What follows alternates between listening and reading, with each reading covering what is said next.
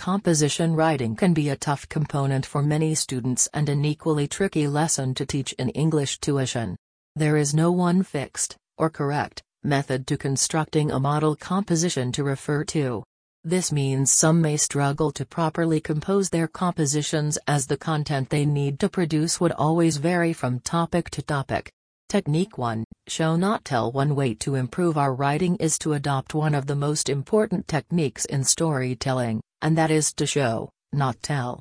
While it may be tempting to simply tell readers what happens in a story since it is easier and much faster, doing so makes our composition pieces rote and unmemorable.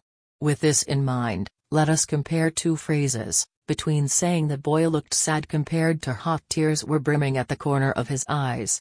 Painting this vivid picture using the show not tell technique helps readers visualize how the story plays out, and with much stronger emotions.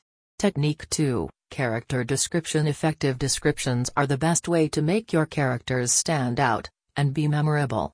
But how would one go about describing a character in a captivating manner?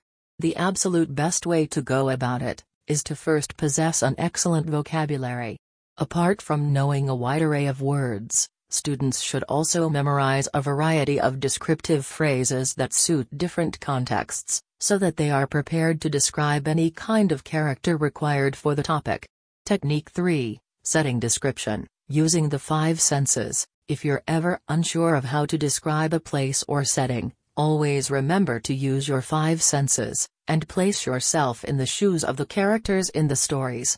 In that particular situation, how would they feel? What are they able to smell, touch, and hear? English writing is filled with all sorts of interesting prose, and limiting ourselves to bland descriptions would be a shame. Don't say the shopping mall is crowded, write how it is packed like sardines and that excited chatter could be made out all over the place.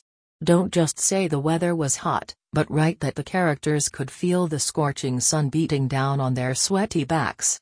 Technique 4 Mature reflection It's always wise to have your characters reflect on their actions or the situation that occurs around them.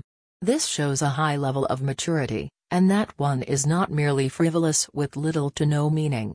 Technique 5 Creating suspense It can be dull or predictable if a composition is written in an entirely straightforward manner.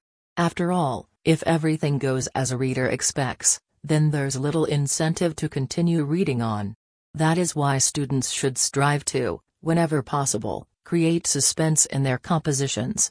Start with an introduction that hints at something is amiss, or create a mystery that slowly unravels itself to hook the readers in from the get go.